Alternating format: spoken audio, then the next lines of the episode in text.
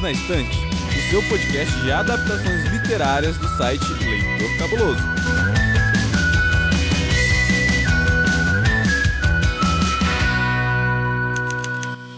Sabia que tem livro? Tem livro e eu quero muito falar sobre esse livro hoje. Aliás, faz um tempo que aqui no Perdidos a gente não fala só sobre um livro. E eu tô bem ansiosa para compartilhar esse episódio com vocês ouvintes e com a minha querida amiga que está aqui comigo hoje. Eu sou Amanda Barreira, você sou a host por esse episódio. E eu quero chamar aqui a Ludmilla, segunda vez dela aqui no Perdidos, né, Lud? Oi, gente, tudo bem? Sou eu. tudo bem, Lud? Tudo certo. Tá ansiosa? Tô. Gostei muito de ler esse livro, devorei ele, assim. Depois que engatou, eu simplesmente não parei. Detalhe que ela tá falando isso, mas são 550 páginas quase, tá? Ai, eu li pelo Kindle e eu nem senti as páginas virarem de verdade. e Lud, onde é que o pessoal te encontra nas redes sociais? Se é que você tem redes sociais, Lud? Ah, galera pode me achar no Instagram, lu.ferrangel. Só isso.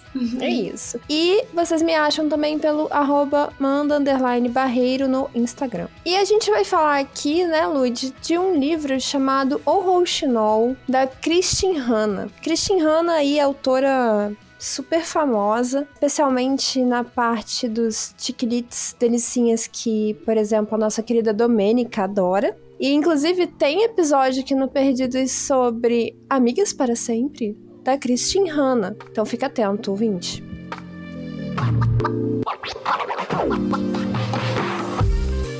Lud, eu vou chamar o assistente para ele falar um pouco mais sobre a obra, mas antes disso, você quer mandar um beijo para alguém? Eu quero, quero mandar um beijo pro meu namorado, Lion, que me deu um Kindle e me proporcionou poder estar participando desse episódio. Muito obrigada. Obrigada, Lion, por você ter proporcionado este momento. Isso aí.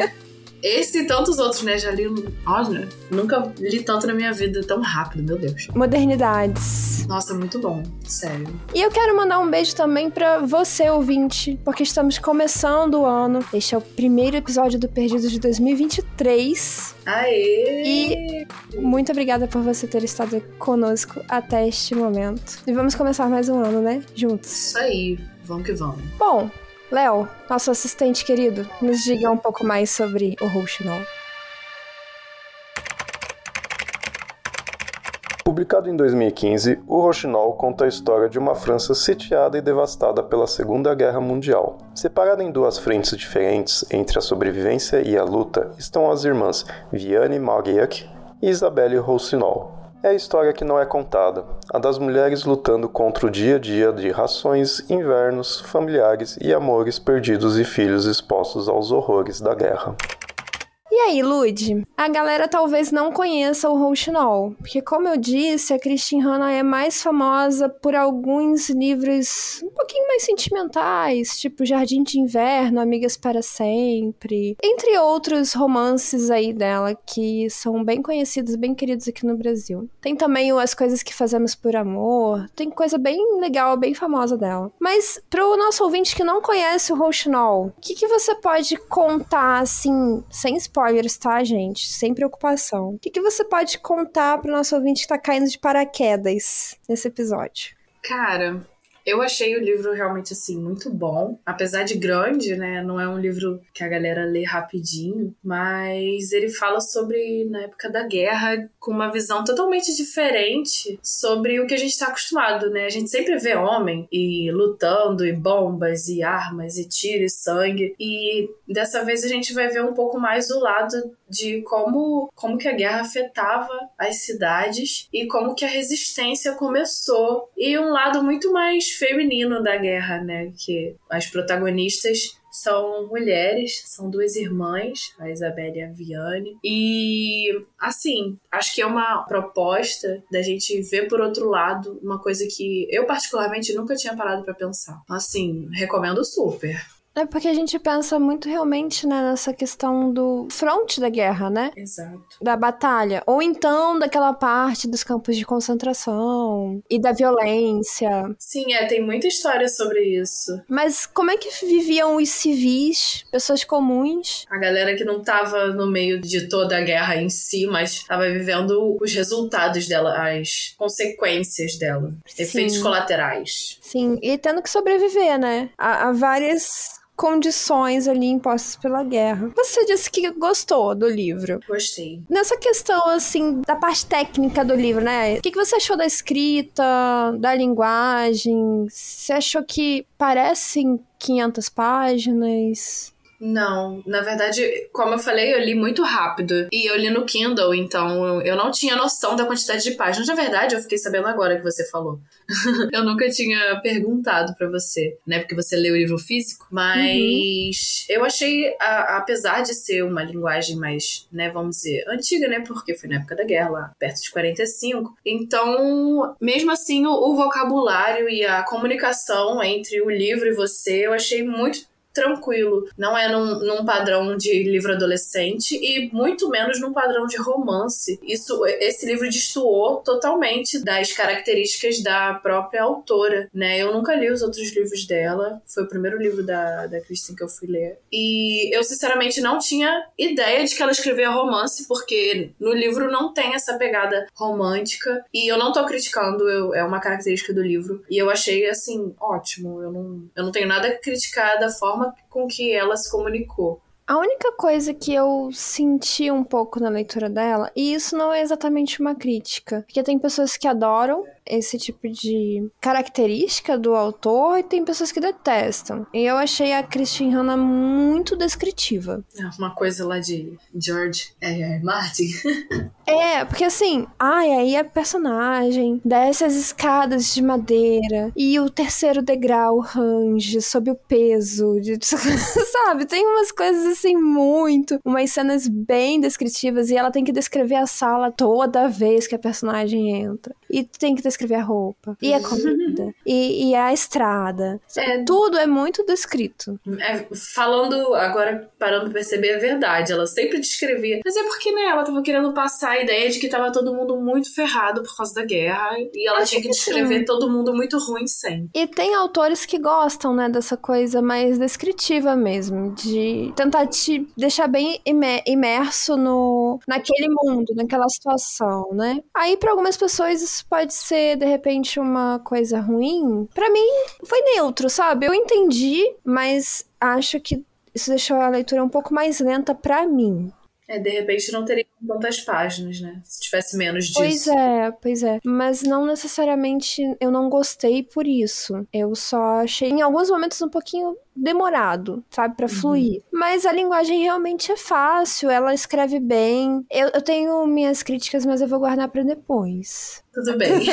você acha que esse é um livro de história ou de personagem? O que, que você acha que se sobressai aqui? Ah, eu acho que é total um livro de personagem. Ele queria contar a história das personagens dentro de uma história que todo mundo já conhece. Ninguém uhum. precisa saber mais da guerra, sabe? Todo mundo já sabe o que aconteceu na guerra, como ela era ruim, aonde ela afetou, quais países, todo mundo já sabe sobre tudo isso. Só que a parte, a história das personagens foi muito bem contada. Eu nunca tinha parado pra pensar e eu fiquei totalmente dentro desse novo conteúdo, né, sobre a guerra que eu nunca tinha pensado que é a história das irmãs e, enfim, sem spoiler ainda. É, você já adiantou lá na sua sinopse que o livro fala de duas irmãs, né, a Viane e a Isabelle, e temos também os personagens secundários, que são ali a, a parte da família, né, e a, o pessoal da resistência, que depois vai se aproximar. Isso. É, você achou esses personagens bem construídos? Você gostou deles? De repente,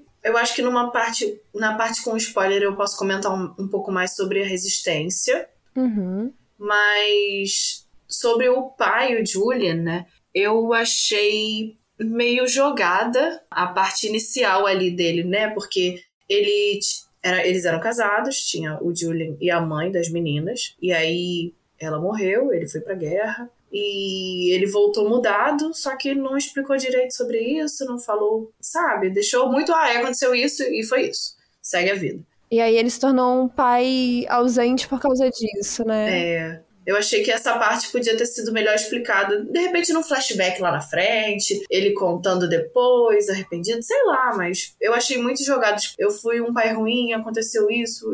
Ele não se abriu, em momento nenhum a gente entendeu direito o que aconteceu. Essa parte eu não gostei. Eu não posso falar o que eu quero falar agora.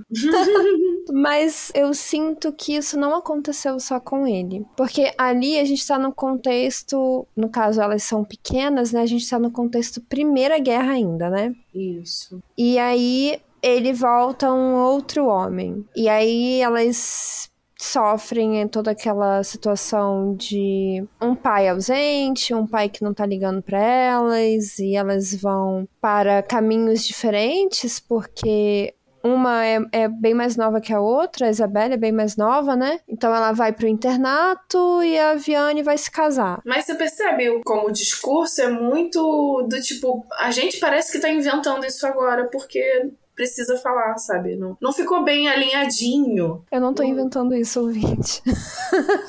Sim, mas ele, ele, ele, esse início é mal escrito, parece Sim, que. É. que... É, é, é fácil, né? É uma solução fácil. É o que você quer dizer? Isso. É só, ai, aconteceu isso mesmo. É, de repente ela, ela surtou no meio da história e aí, sei lá, falou, ai, vai, o início vai ser assim, que fica mais rápido. E aí ela continuou e se dedicou super lá pro meio da história. E o início ficou cagado, do jeito que tava. Eu vou até adiantar e dizer que o início e o final. É. Talvez o desenvolvimento tenha sido grande demais. Eu acho que só o desenvolvimento daria um livro. Nossa, dava pra ter uma série de livros só sobre essa história. Não, por favor, não dá ideia. Já Cansada pensou? de série de livro. Nossa, sim. De verdade. Mas olha só, eu tô muito doida pra contar, assim, um pouco mais de, de detalhes pra gente conversar melhor. Então eu vou puxar logo o, o bloco com spoilers. E aí, ouvinte? Sinto muito, vamos contar spoiler pra caramba. Isso aí. Os homens contam histórias, as mulheres seguem em frente com essas histórias. Para nós, foi uma guerra nas sombras. Ninguém organizou desfiles para nós quando a guerra acabou. Não nos deram medalhas, nem nos mencionaram nos livros de história. Fizemos o que precisávamos fazer durante a guerra. E quando tudo acabou, nós recolhemos os cacos para começar a vida de novo. O Rouxinol, de Kristin Hanna. Então, Lud, a gente quer falar com mais liberdade, mas antes da gente falar com mais liberdade, eu só quero avisar o ouvinte que, bom, estamos falando de guerra, né? Então, guerra pressupõe temas sensíveis como violência, tortura, abuso sexual, mortes, fome, coisas muito ruins que vêm acompanhadas desse contexto de guerra. Então, ouvinte que tá bem decidido aí a, a ler o livro, tenha ciência disso. Não é nada lá, Rafael Montes, sabe? Mas é, é um tópico complicadinho. Porque sempre é complicado, contexto É. de guerra sempre é complicado. A Sim. gente. Mas não tem nada tão, tão, tão horroroso. Não, não, não tem. Realmente, realmente não tem nenhum gore, não Ai, tem não.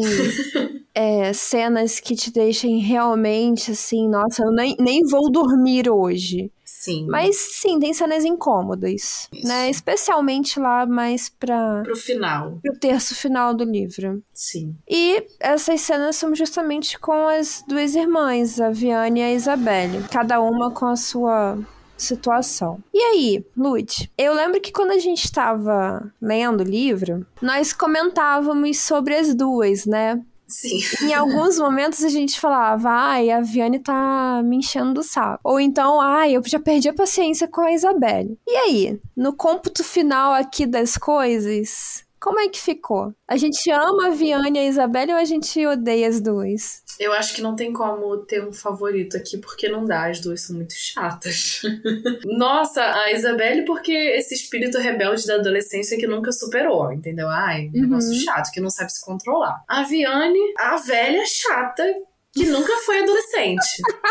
É, de fato, de fato. Elas são duas irmãs bem opostas, mas as duas são chatas, né? Mas assim, eu, eu acho que, que a que eu posso chamar de mais chata é a Viane, porque ela não se libertou em nenhum momento. O espírito dela não se libertou. Essa coisa de, de, ser chatinha não, não passou. A Isabelle, sim, porque ela tava ali conseguindo concretizar os atos dela, né? O que ela a queria. A Isabelle amadureceu, né? Eu acho que ela cresceu muito durante o livro. Isso, ela, ela. Bom, né? A gente tá falando como se elas não fossem adolescentes. A Isabelle tinha 18 anos? Sim. Quando tudo aconteceu? Acho que 19. 19 foi mais pro final. Quantos anos ela. Acho que ela passou um ano. Não, quando ela se junta à resistência, eu acho que ela tem 19. Quando ela conversa com o pessoal lá na, na na Sim, salinha quando secreta. Ela, quando a Anouk pega ela, né? Isso. Mas a Viane não é uma velha. Mas ela não foi adolescente. Exatamente, ela não foi adolescente. E assim, a gente tá falando chata, eu entendo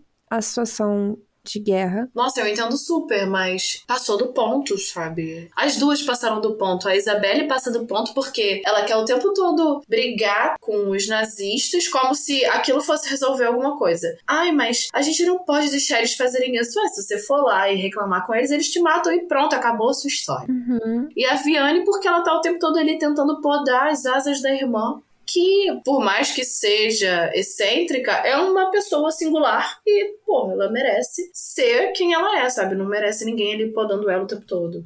Eu acho que falta um equilíbrio entre as duas. De repente, pelo fato delas terem ficado, terem guardado muito ressentimento de ficarem muito separadas, elas não souberam a lidar uma com a outra, sabe? Eu vejo a Viane, por exemplo, ela me irritou por um bom tempo no livro, porque ela é uma mulher super, sabe, carinhosa, super amorosa com o marido, com a filha, com a amiga Rachel, né? Os filhos da, da amiga. Mas com a irmã, ela sempre foi tão babaca Ai, sério, assim, não tem outra palavra. A menina aparecia e só tomava patada da Viane. Qualquer coisa que a Isabelle tentasse, a Isabelle tava errada. A Isabelle fez o rolê lá no porão, deixou o porão todo ajeitado para causa de necessidade, e a Viane surtou com ela por causa disso. Ai, preguiça. Ela nunca tava certa pra Viane, né? Ela tentava agradar e não conseguia. Então, eu acho que essa foi a parte que mais me pegou, assim, na Viane, sabe? Poxa, que mulher injusta, que mulher dura. Dois pesos, duas medidas. Só que ela não era dura assim com os outros. Era Sim. só com a Isabelle. Exatamente. E aí, essa foi uma parte na escrita das personagens que me irritou bastante. E a Isabelle, por outro lado, meu Deus do céu, sabe? Não tinha um pingo de juízo na cabeça. Tudo bem. Nossa, nenhum. Pessoas de 19 anos não têm muito juízo também, mas. Poxa, mas estamos em guerra, sabe? É, então. Não é como se não fosse correr risco de vida. Uma coisa é você ser adolescente e ser irresponsável. Sim. Outra coisa é você estar tá numa guerra e você querer ficar batendo de frente com um nazista, sabe? Botando a cara a tapa. Só que não é a cara a tapa, é a cara a tiro. Conforme os eventos nesse livro vão passando, a Isabelle se junta à resistência, né? E ela tá muito naquele ímpeto ali de Ai, caraca, eu quero mudar o mundo, eu vou matar o Hitler. Fazer diferença. e ela tem uma heroína, inclusive, que é a Edith Cavell. e uma mulher que é conhecida por realmente ter feito a parte dela pela Primeira Guerra Mundial. Então ela quer, tipo, ser a segunda Edith Cavell. Ela quer ser reconhecida ela quer ser reconhecida. Acho que como ela é tão carente com a família, ela quer que alguém. Nossa, pelo menos. A admire, né? Isso aí. Então ela passa por várias situações ali, ela passa por alguns perrengues do tipo, meu Deus, acho que eu tô sendo seguida e tudo é, mais. Paranoias, né? De quem tá trabalhando na resistência da guerra. Total. Nada mais, nada menos. Esperado. Só que ela tava tão num, num contexto de. Pô, não tô vendo ação, né? Eu só tô aqui entregando panfletinho e. Pô, quero tiro porra de bomba. É. Ela que pediu. ela que pediu, infelizmente. E aí começa a acontecer. Isso aí a gente tá falando do começo da Segunda Guerra Mundial, né? Deve ser o quê? 42 nesse momento. Isso. E começa a acontecer a seguinte situação: alguns pilotos de avião, de caças, esses aviões são abatidos por tropas alemães, esses são, esses são aviões da, da parte dos aliados, e esses aviões começam a ser abatidos ali na França, e esses pilotos caem. E alguns sobrevivem. A resistência começa a recolher esses pilotos, escondê-los, para poder em algum momento conseguir tirá-los do país. É, né? O primeiro plano ali era escondê-los, né? Depois, quem sabe conseguir isso. se eles se fosse possível, porque eles não têm se fosse rota ainda, eles não têm nada. Ainda.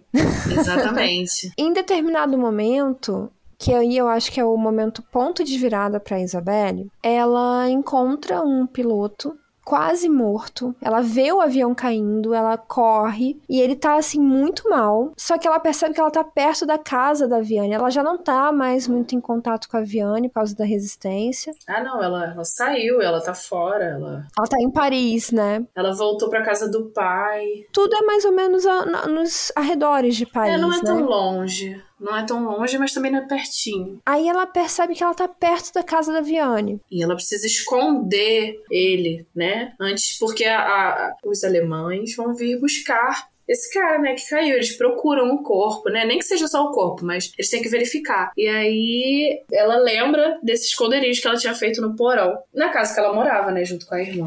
Pois é. Aí ela leva o piloto pro porão da Viane. Aonde vale lembrar que na casa da Viane tinha aquartelado um alemão. Muito obrigada. Tinha um oficial alemão vivendo na Lá. casa da Viane, porque isso era um costume das tropas alemães no- na França, porque eles invadiram a França e aí eles tomavam a casa das pessoas. É, eles precisavam de um lugar pra ficar, né? Eram muito Tadinhos. gentinhos. Não tinha onde. Poxa, você acha que eles vão ficar numa barraca? Fala sério. Claro que não, né? Aí eles ficavam na casa das pessoas, com ou sem as pessoas dentro, dependendo do tamanho da casa, né? Quem quisesse, que é vocês que lutem, eles precisavam da casa. Até que esse alemão aí que tava vivendo com a Viane não era dos piores possíveis, né? A gente vai chegar lá.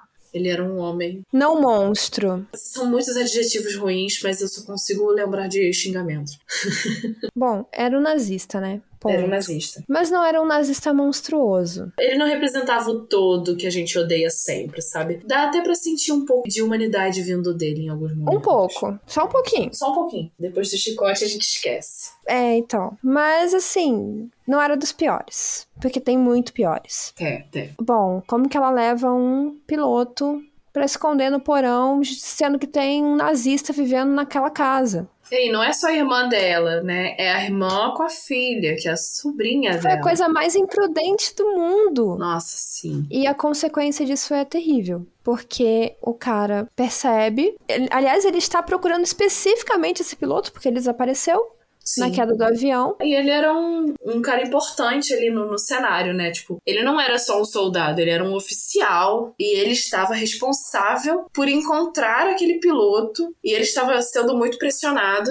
Em algum momento, ele lembra do porão e vai lá verificar. E aí temos finalmente tiro, porrada e bomba. O tanto que ela procurou. Isso acaba obrigando a Viane a sujar as mãos, a participar disso, coisa que ela não queria. Não é da personalidade da Viane ser uma pessoa que luta. Nossa, não. Ela é uma pessoa que sobrevive, ela não é uma pessoa que luta. Quer dizer, a luta, a sobrevivência também é uma luta, mas eu digo lutar de mãos armadas e, e tudo mais, sabe? Ir pra cima. Ela não é esse tipo de pessoa. Ela é uma pessoa de abaixar a cabeça e eu vou fazer o meu serviço aqui e, e torcer pra que ninguém me note. E a partir desse momento, as consequências são tão graves que eu acho que a Isabelle realmente tem uma mudança muito significativa no livro. Eu acho que a partir do momento que ela decidiu ir embora, sabe? Ela, ela tinha que ir pra Paris por causa da missão, mas a missão acontecendo, ela não demonstrava aquela euforia mais. Ela tava fazendo porque ela precisava fazer, porque ela já estava fazendo parte.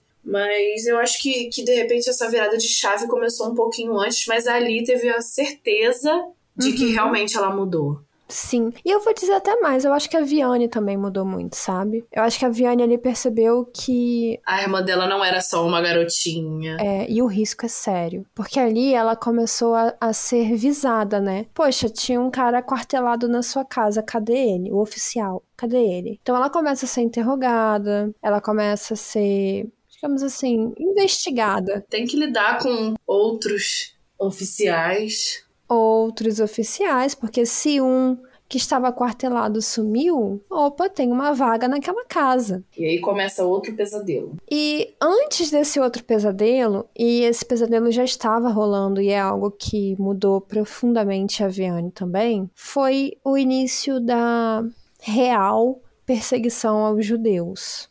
Sim. Porque, claro, desde o começo da guerra já existia o ódio aos judeus, mas o antissemitismo, né? Mas antes desse momento, era apenas algo falado. Quando eles perceberam que eles estavam perdendo a guerra, eles não estavam mais tentando, né, cobrir o problema todo com o tapete, jogar a poeira toda para debaixo do tapete, mas sim de fazer o estrago que eles prometeram fazer. A partir dali não era só para tentar não ter nenhuma ninguém que soubesse o que aconteceu, mas sim para deixar a marca deles de verdade. E foi quando começaram a rolar as listas e, e tirar o, os judeus mesmo, deixando crianças, órfãos e levando mulheres e todo mundo que, que infelizmente estava nas listas estava realmente sendo levado e não tinha muita opção. Antes era uma parada muito do tipo, ah, a gente tá fazendo isso porque a gente precisa, mas agora é porque a gente vai fazer independente do resultado.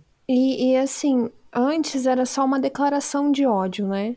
Depois começaram as ações. É o é extermínio. E, e quando começaram essas ações, é bom até a gente ressaltar aqui que nós já tínhamos uma França, e eu tô falando aqui França porque o livro é especificamente na França, mas isso aconteceu em vários países, como por exemplo a Polônia também, a Itália, uma, depois que a, a Itália, né, mudou de lado. mas nós temos aqui uma França que já está praticamente habitada apenas por mulheres, crianças e idosos. E nazistas. Ah, sim, e nazistas. Eu tô falando só de franceses, eu não tô falando de invasores. Sim.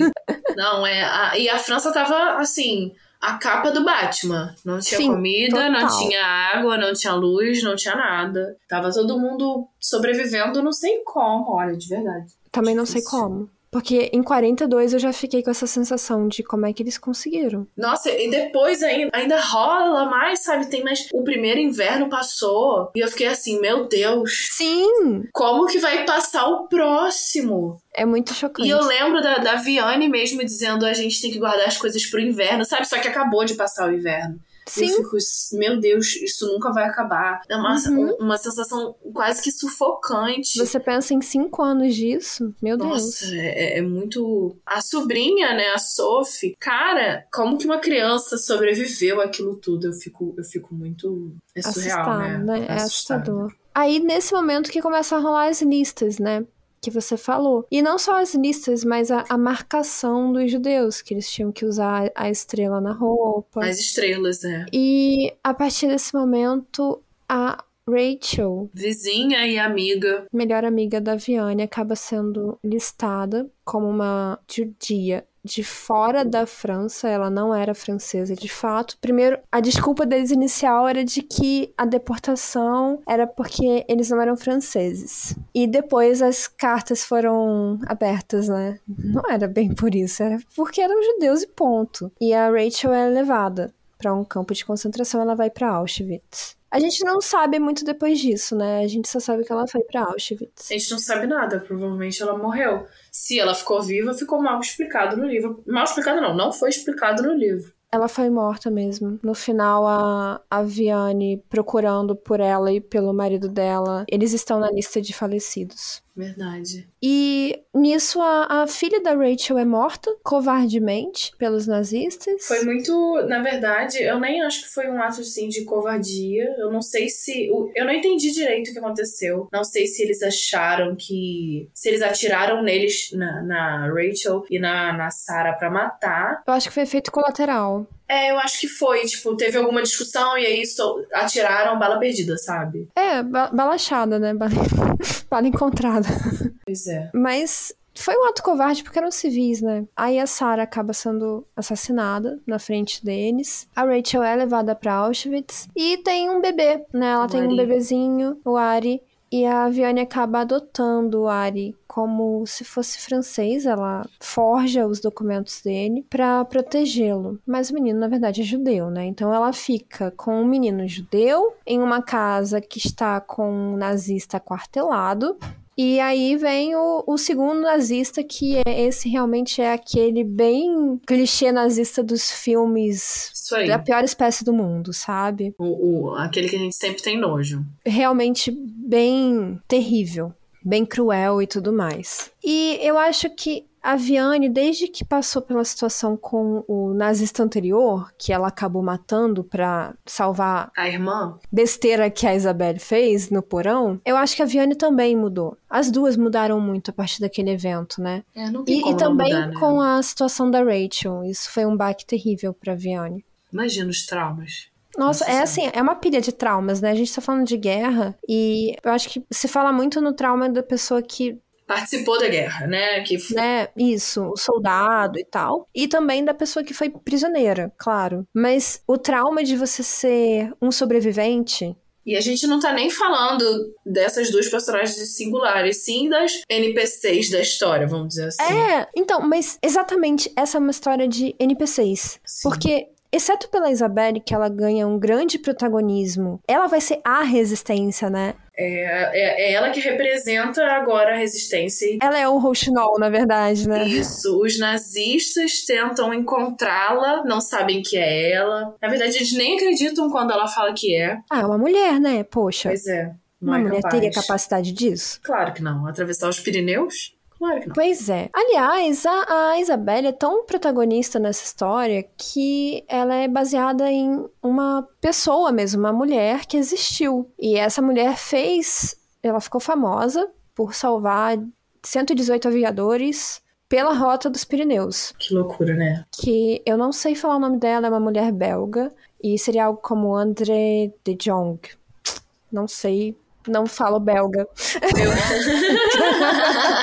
Mas eu estou imaginando que seja assim. Eu lembro que eu fiquei muito angustiada com a primeira passagem dos Pirineus. Bato palmas de- descrição que antes você reclamou. Ah, sim, claro. Mas neste momento eu acho que, putz, conseguiu transmitir toda a angústia da passagem entre eles. E assim, a gente fala, ah, porque ela atravessou os Pirineus, e aí eu não sei se o ouvinte já leu ou não, mas quem não leu pode estar pensando que ela é uma mulher super forte, mas ela tá simplesmente sem aguentar nada. Ela, ela, Ela tá, tá subnutrida já. eu preciso muito, eu, eu, eu não aguento mais, eu vou cair, meu, meu pé tá doendo, eu não consigo respirar, eu tô Eles tonta. não têm roupa direito. Eles não têm calçado direito. Eles não têm comida, Eles não têm comida. eles não têm água. E a gente tá falando dos Pirineus, que, pra quem não conhece, é assim, é uma cadeia montanhosa que fica entre a França e a Espanha. E eles usavam esse caminho inóspito feito por cabras. Cabras passam E assim, caminho. não é só uma montanha, é uma montanha que está coberta de neve, porque estamos falando da Europa. É, pois é. E, e naquele período ali que se passa a história, eles enfrentam vários invernos assim congelantes. É, invernos muito severos. É, Os próprios personagens falam que o inverno está mais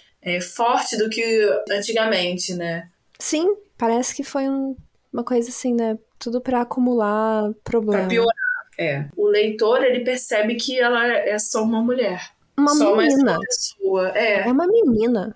Eu não digo nem assim, homem ou mulher, mas ela é só mais uma pessoa que tá tentando. Ela sofre o percurso inteiro e ela quer desistir o percurso inteiro, mas ela encontra forças, não sei da onde, pra conseguir continuar e completar aquela rota e salvar três, às vezes quatro, às vezes dois é, aviadores, né? Sim, mas aí é que tá. Apesar dela ser essa protagonista toda, para os alemães, para os dominantes aqui na história, ela é só um NPC também. E foi por isso que ela teve tanto sucesso. Porque ela é descrita como muito bonita, né? E, e, e ela era charmosa. Ela sabia usar o charme dela. Tanto que em algumas cenas do livro, ela fala que ela sabia usar a beleza dela e que ela, sabe, ela conseguiu o que ela queria. Uhum. Ela era uma mulher, vamos dizer, que usava os seus pré-requisitos de mulher bonita pra conseguir o que queria. Porque julgavam que ela era só aquilo. E era É, mais fácil. porque ela assim. era uma bonitinha. E aí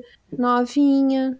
Ela passava, foi assim que ela conseguiu entregar os panfletos e depois foi assim que ela conseguiu passar por tudo que ela passou sem chamar a atenção. E o interessante pra mim é que, tirando ela, mas assim, tirando ela só porque ela ganha muito destaque no livro, mas também ela, na visão geral, todos são pessoas muito comuns, sabe? Então a gente tem ali a Viane é uma professora. O marido da Viane era carteiro. A amiga da Viane também era professora, Rachel. A gente tem o, o Henry, por exemplo, que é um dos líderes da resistência, e ele trabalhava no hotel. Sim. o pai delas trabalhava no hotel. Então, não são pessoas que de quem você espera nossa, uau. Grandes atos.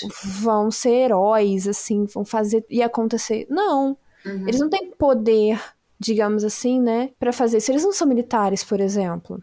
Sim. São pessoas comuns. E eu acho que isso é o interessante. Sabe uma coisa que eu gostei muito também? Diga. Como que os personagens faziam as coisas e estavam todos ligados uns aos outros sem eles mesmos saberem. A Isabelle vai morar na casa do pai porque ela precisa participar da resistência e ela precisa trabalhar ali junto com a resistência lá em Paris. Só que uma das pessoas que trabalha na resistência junto com ela, só que sem saber que tá junto, é o pai dela. Sim. Que agora trabalha junto com os alemães, falsifica os documentos. Isso, ele falsifica. Para toda a resistência. Então ele acaba fazendo uma identidade falsa para a própria filha que tá trabalhando na resistência. E ele fala, tem uma parte no livro que ele fala: Eu queria que você fosse morar com a sua irmã, porque eu sabia que você ia se envolver né, com isso. Uhum. E ela, mesmo lá longe, né, morando, sei lá, na Baixada da França, se envolveu com a resistência e aí voltou para onde ela deveria estar desde o início para fazer a diferença como ela queria fazer. Um tempo depois, a Viane começa a salvar algumas crianças judias e ela começa a pedir documentos falsos. E quem está fazendo os documentos falsos? Mais uma Papai. vez, é o pai dela. Aliás, isso é uma coisa muito interessante, né? Porque a gente tá falando que a, a Viane é só uma civil, só uma professora, só uma mulher comum, mas ela também tem uma parte muito importante. A partir dessa, dessa primeira criança, que é o filho da Rachel, ela passa a entrar em contato com outros órfãos judeus que estão escondidos, a falsificar documentos para eles, para que eles possam continuar sobrevivendo, né? E ela acaba com isso salvando 19 pequenas vidinhas de crianças. O que é uma coisa muito bonita para uma mulher que era dona de casa e professora. E ela se descreve como covarde o tempo todo. Mas, eu, novamente, eu acho que é importante a gente ressaltar que só de sobreviver, você não tá sendo covarde. Né? Tem que ter muita coragem para você reconhecer que você não pode fazer nada fisicamente falando, porque você não tem forças para É, isso. não. E é, muito, e é muito importante também, né? Porque não é como se ela fosse uma pessoa sozinha. Ela tá ali cuidando da filha dela. Sim, que é uma criança, e depois ela cuida do filho da amiga, que também é outra criança. Então, assim, é muito importante o que ela tá fazendo por ela e pela criança. Poxa, pelas crianças. com certeza. Ei, você quer encontrar um mundo secreto de adaptações literárias? Sim, mas onde? No Perdidos na Estante. Agora, tem uma parte que a gente não comentou muito.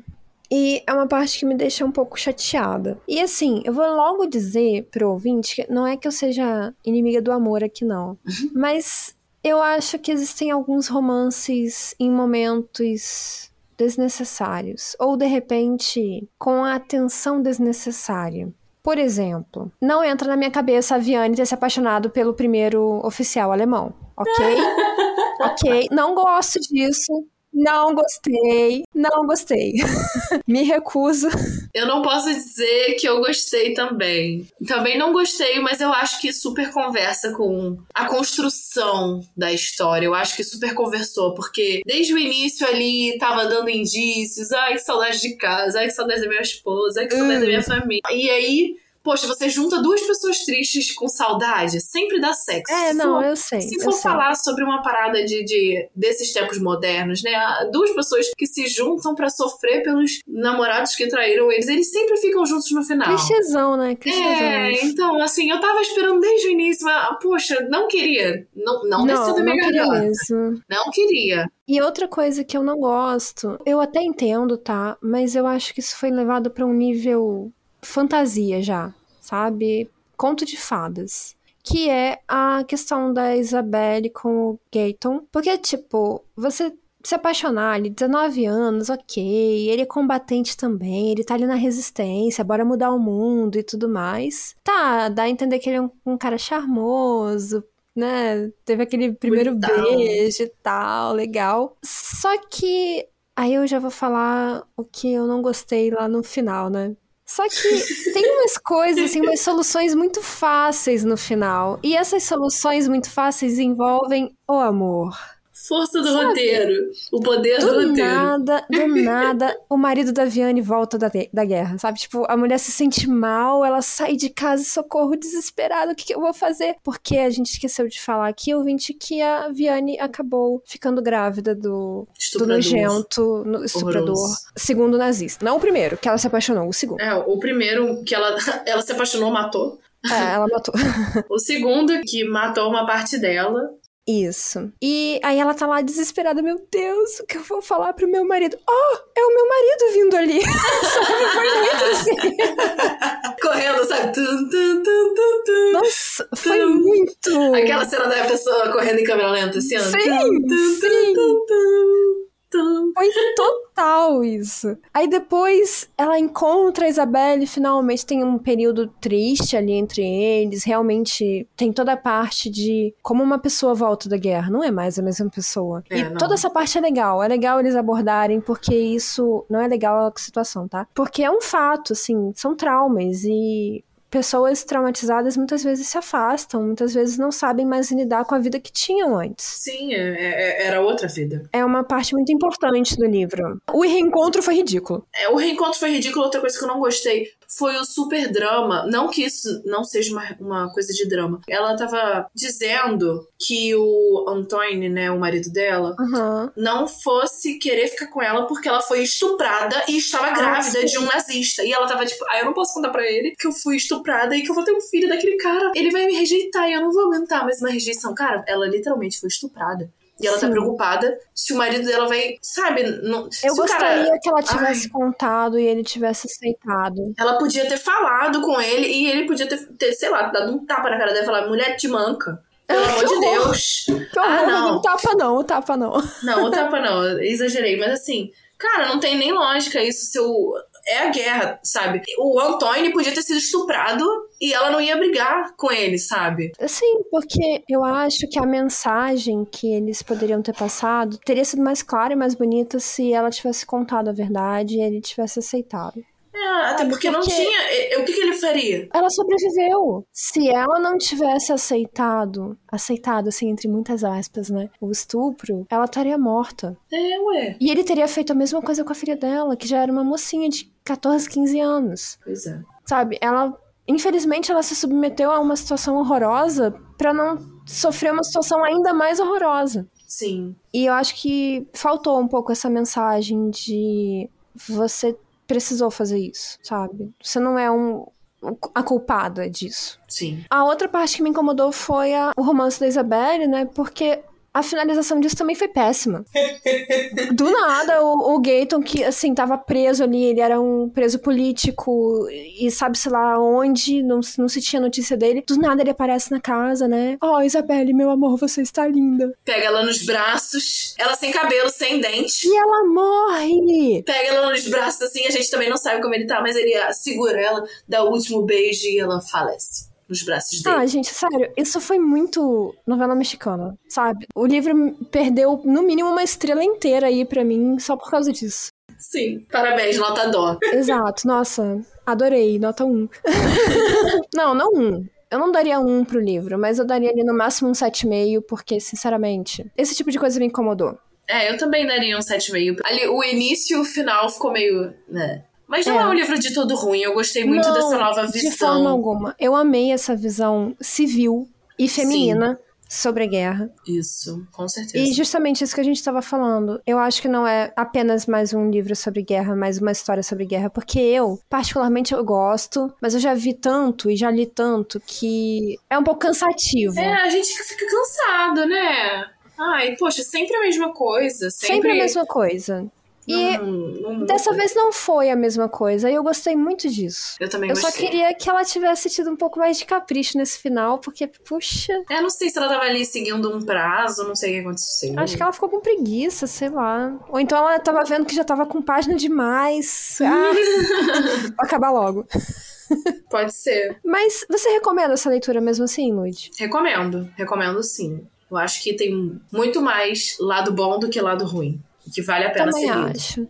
Também acho, e acho importante essa visão sobre o papel que as mulheres tiveram na guerra e, e muito se fala sobre ah, as mulheres trabalharam durante a Segunda Guerra, as mulheres foram para as fábricas, as mulheres foram, sei lá, mecânico de carro, mecânica de avião, legal. Mas ninguém fala sobre as donas de casa, sobre, sabe, as mulheres Sim. nos seus dia a dia, com seus filhos, com suas famílias, com seus pais, né, com seus parentes, enfim. E eu acho isso muito legal. Acho uma visão, um recorte, né, da realidade muito, muito interessante, muito Sim. importante. A guerra não foi só tiro, porrada e bomba. Isso. Teve outra parte menos comentada. Menos comentada. E igualmente dura, na minha opinião, sabe? Sim. Na verdade, eu acho que se a gente parar pra pensar, talvez até mais aterrorizante, porque as pessoas não tinham informação nenhuma. É, na guerra era aquilo ali, ou você morria. Todo mundo já sabia, já estava ciente, né? Fora da guerra era a fome e o inverno e a falta de água e não tem roupa. E, e de informação e de esperança e de tudo. É. É, terrível. Terrível, mas um bom livro. Um bom livro, isso aí. Então é isso. Eu espero que você tenha gostado desse episódio muito louco que a gente fez, ouvinte. e espero que você tenha gostado também, Lud. Ah, eu adorei. Tamo aí sem. Cadê o próximo? Eu também adorei. E ouvinte, você vai nos ouvir bastante aqui em 2023. Vamos continuar com a nossa rotina de episódios semanais. E a gente espera contar com vocês durante todo o ano também, novamente. Um beijo, muito obrigada pela sua escuta atenta, pelo seu carinho. E nos vemos na próxima. Tchau, pessoal! Tchau! Contribua para novos episódios do Perdidos na Estante em catarse.me barra leitor underline cabuloso ou no PicPay. Se você é das redes sociais, nos encontre em twitter.com barra perdidosestante e instagram.com barra perdidosnaestantepod. Você acaba de ouvir o podcast Perdidos na Estante. Apresentação: Amanda Barreiro e Ludmila Ângelo. Pauta: Amanda Barreiro. Produção: Domenica Mendes. Assistente: Leonardo Tremesquim. Edição: Ace Barros. Capa e descrição da imagem: Amanda Barreiro. Este episódio é um oferecimento de Aire Chu, Aline Bergamo, Alain Felipe Fenelon, Amaury Silva, Caio Amaro, Camila Vieira, Carol Vidal, Carolina Soares Mendes, Clécio Alexandre Duran, Daiane Silva Souza, Guilherme De Biasi, Igor Baggio, Janaína Fontes Vieira, Lucas Domingos, Lu Bento, Luiz Henrique Soares, Marina Jardim, Marina Kondratovic, Moacir de Souza Filho, Nilda, Priscila Rúbia, Ricardo Brunoro e Rodrigo Leite.